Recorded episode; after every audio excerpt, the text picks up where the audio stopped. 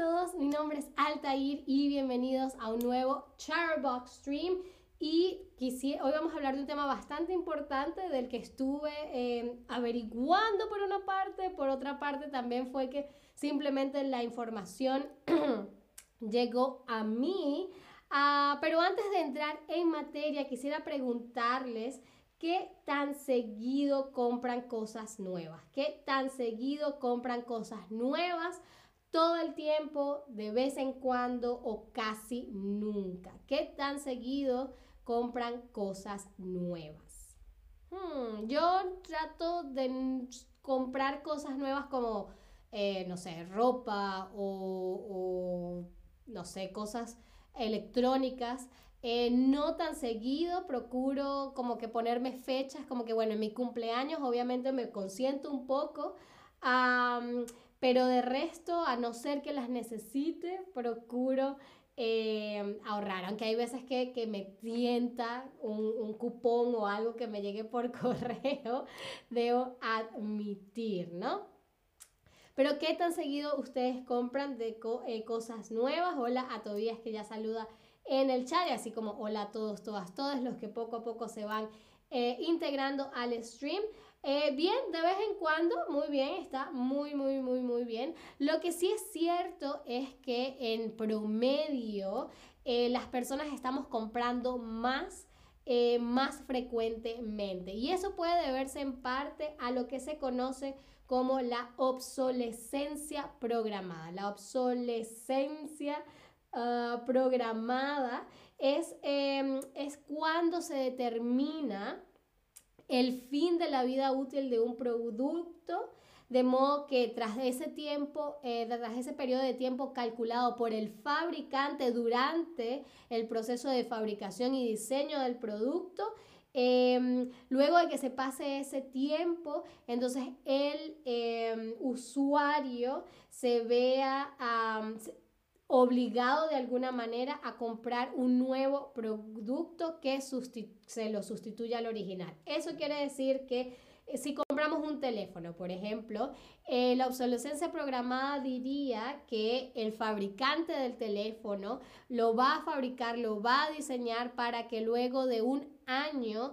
ya no sea, ya, sea, ya llegue al fin de su vida útil, para que entonces los usuarios, los consumidores porque no hay repuestos, porque ya la memoria, por ejemplo, no es suficiente o porque eh, otro o porque simplemente ya no hace llamadas, etcétera. Luego de un año, entonces me vea obligado a comprar un nuevo artefacto, ¿ok?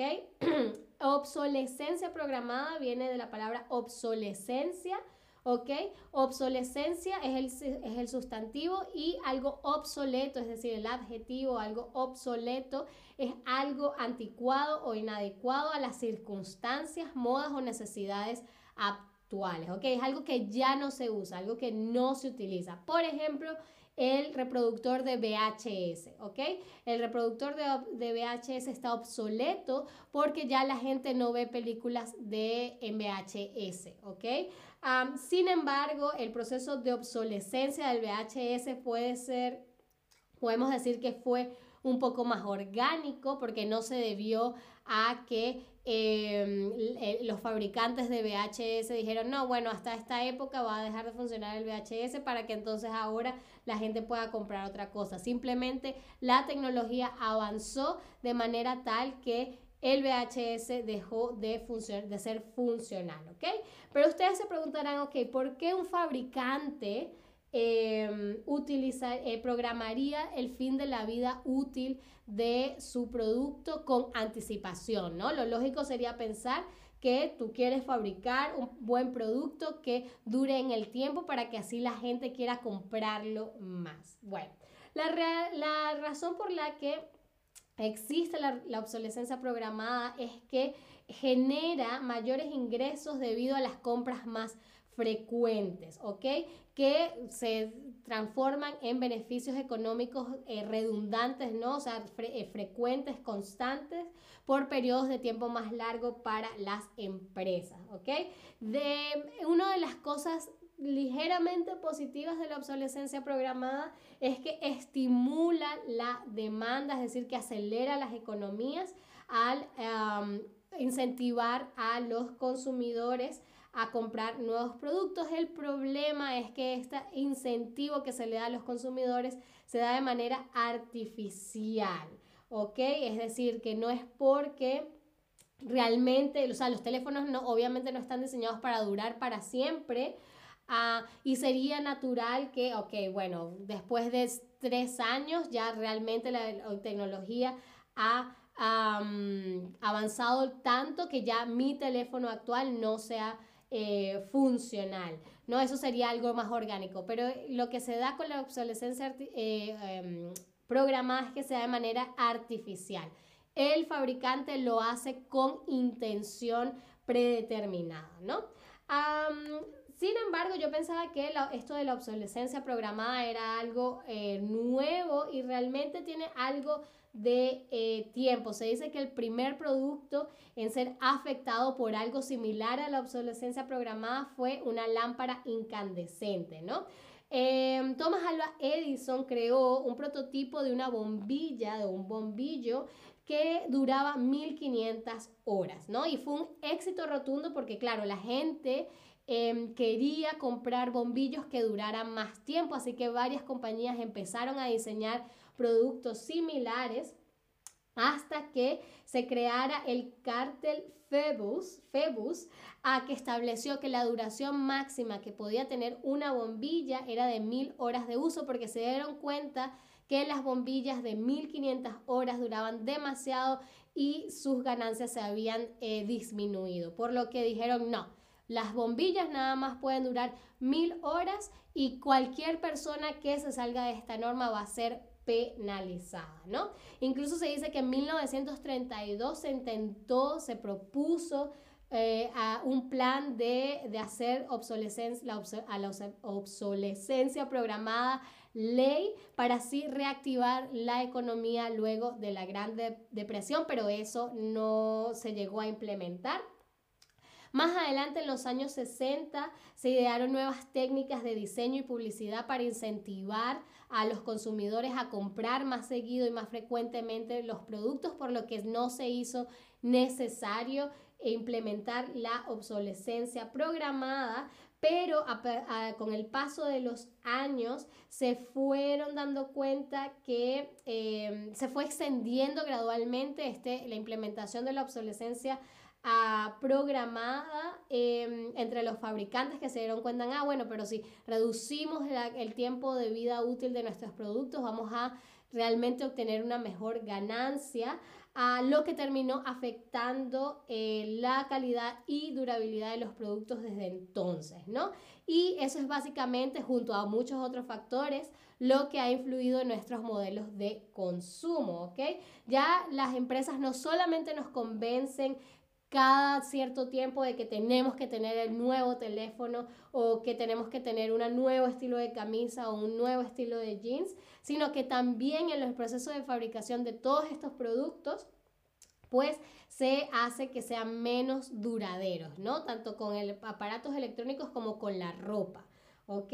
Por lo que como se desgastan más fácilmente y más rápidamente, nos vemos obligados de alguna manera a comprar reemplazos más frecuentemente. Ah, y ustedes se preguntarán, ok, Altair, pero ¿qué hay de malo? ¿no? Ya dijiste que eh, la, la, obsolescencia programada em, activa las economías. De cierta forma sí, pero también las desventajas son quizás yo diría que un poco más graves. La primera, la consecuencia más directa son las consecuencias financieras y es que porque si bien creemos que estamos comprando barato, ¿no? Que estamos comprando una camisa súper económica, la verdad es que esa camisa súper económica probablemente es de menor calidad de una que cueste un poco más. Y eso quiere decir que sí, hoy me estoy ahorrando quizás 20 euros, pero como dentro de tres meses voy a tener que reemplazar la camisa, se han dado cuenta que em, terminamos gastando más a lo largo de un año comprando en diferentes oportunidades de lo que hubiésemos gastado si hubiésemos invertido un poco más de dinero en la primera camisa que compramos. Entonces nuestra economía se ve directamente afectada por la obsolescencia programada porque tenemos que comprar más artefactos, más productos más frecuentemente, ¿ok? Las consecuencias más graves pueden ser, por supuesto, las consecuencias ambientales, ¿no? Esto sobre todo cuando se da con eh, eh, desperdicios electrónicos, ¿no? Eh, gran parte de los materiales de laptops, teléfonos, etcétera, pueden ser reciclados para disminuir la explotación de recursos naturales que se utilizan para esos componentes. Y por lo menos aquí en Alemania hay lugares en los que uno lleva su laptop que ya no sirve para que saquen los productos eh, que puedan ser reciclados. Sin embargo, hay muchos de los otros componentes de los aparatos electrónicos no pueden ser eh, reciclados, lo que quiere decir que tienen que ser completamente desechados y estos son altamente contaminantes para el planeta y esto se ve acelerado por este sistema de obsolescencia programada. Pero ¿qué, Altair? ¿Qué podemos hacer entonces para de alguna manera detener o actuar, disminuir el proceso de la obsolescencia programada. Lo principal es mejorar nuestros hábitos de consumo. Debemos ser un poco más conscientes con respecto a cómo compramos y tratar de hacerlo con intención. No me voy a comprar una nueva camisa simplemente porque el internet me dice que tengo que tener esa camisa, sino que tengo que ver, ok, realmente necesito esta camisa, realmente no tengo nada que se parezca a esta camisa. Eh, no comprar simplemente porque la economía nos dice que tenemos que hacerlo, ¿ok? También cuidar nuestras pertenencias. La ropa, por ejemplo, eh, tiene etiquetas que nos dicen cómo lavar la ropa, a qué temperatura, nos dan qué componentes, qué tipo de detergentes usar y si cuidamos más la ropa que tenemos, eh, no vamos a tener que reemplazarla con ropa nueva, ¿ok? Lo mismo con aparatos electrónicos, ¿no? Yo, por ejemplo, muchas veces me doy cuenta de que estoy comiendo cuando estoy en la computadora y eso puede dañar la computadora si le caen migas o algo, así que por lo menos estoy tratando de no comer frente a la computadora y tener más cuidado con mis aparatos electrónicos también podemos investigar y denunciar casos de obsolescencia programada, malas prácticas de los fabricantes, como por ejemplo en el 2000, en el año 2000, se dio un caso eh, de denuncia con respecto a los iPods porque Casey Neistat, o, Neistat y su hermano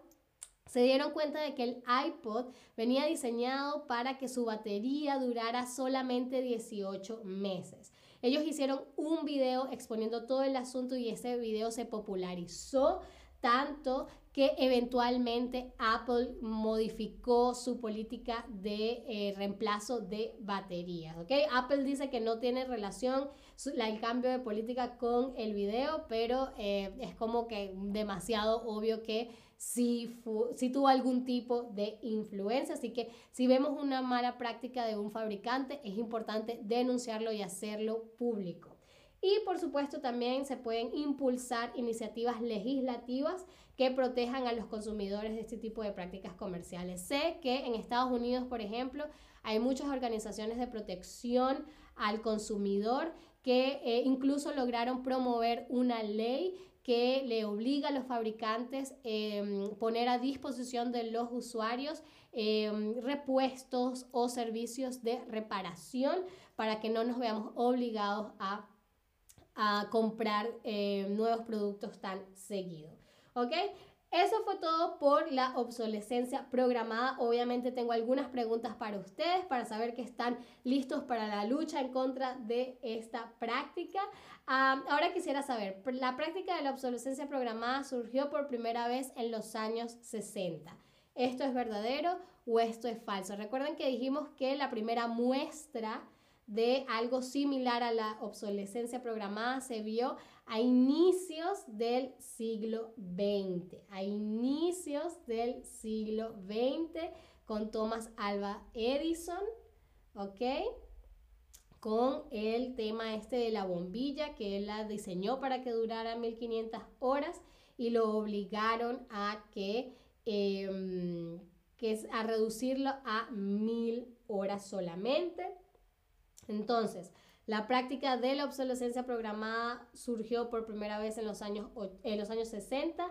Es falsa porque fue en los años 20, al inicio del siglo XX, ¿ok? Luego tenemos que uno de los principales problemas con la obsolescencia programada es que obliga a las empresas a incrementar su producción, que reduce los costos de manufactura o que genera muchos desechos y contaminación ambiental. Uno de los principales problemas que vimos acá, que dijimos que era eh, uno de los más graves, uno de los que tiene mayor impacto, será que obliga a las empresas a incrementar su producción, que reduce los costos de manufactura o que genera desechos y contaminación ambiental. Voy a tomar un poco de agua mientras ustedes responden la pregunta.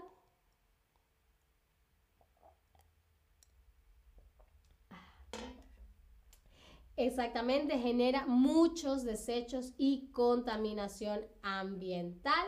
Ah, y algo que ya no se utiliza es algo obsol, obsolencioso, obsoleto u obsoletista, como el VHS, ¿no? Que dijimos, el VHS, dijimos que, que estaba obsolencioso, que estaba obsoleto o que estaba obsoletista.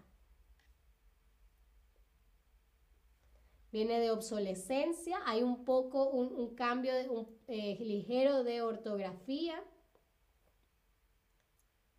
algo que ya no se utiliza es algo obsoleto, ¿ok? Algo que ya no se utiliza es algo obsoleto.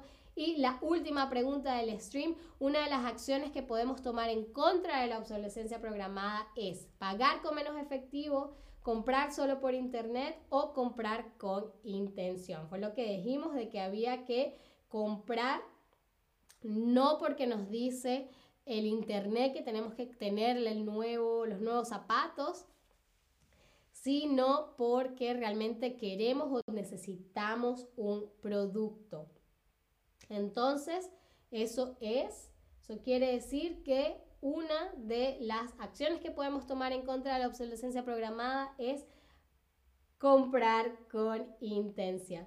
Muy, muy bien, eso fue todo por este stream. Espero que por lo menos les haya quedado un poco de información y les haya generado un poco de conciencia con respecto a sus hábitos de consumo. Y por supuesto, espero me acompañen en uno próximo. Muchísimas gracias por estar ahí y hasta la próxima. Adiós.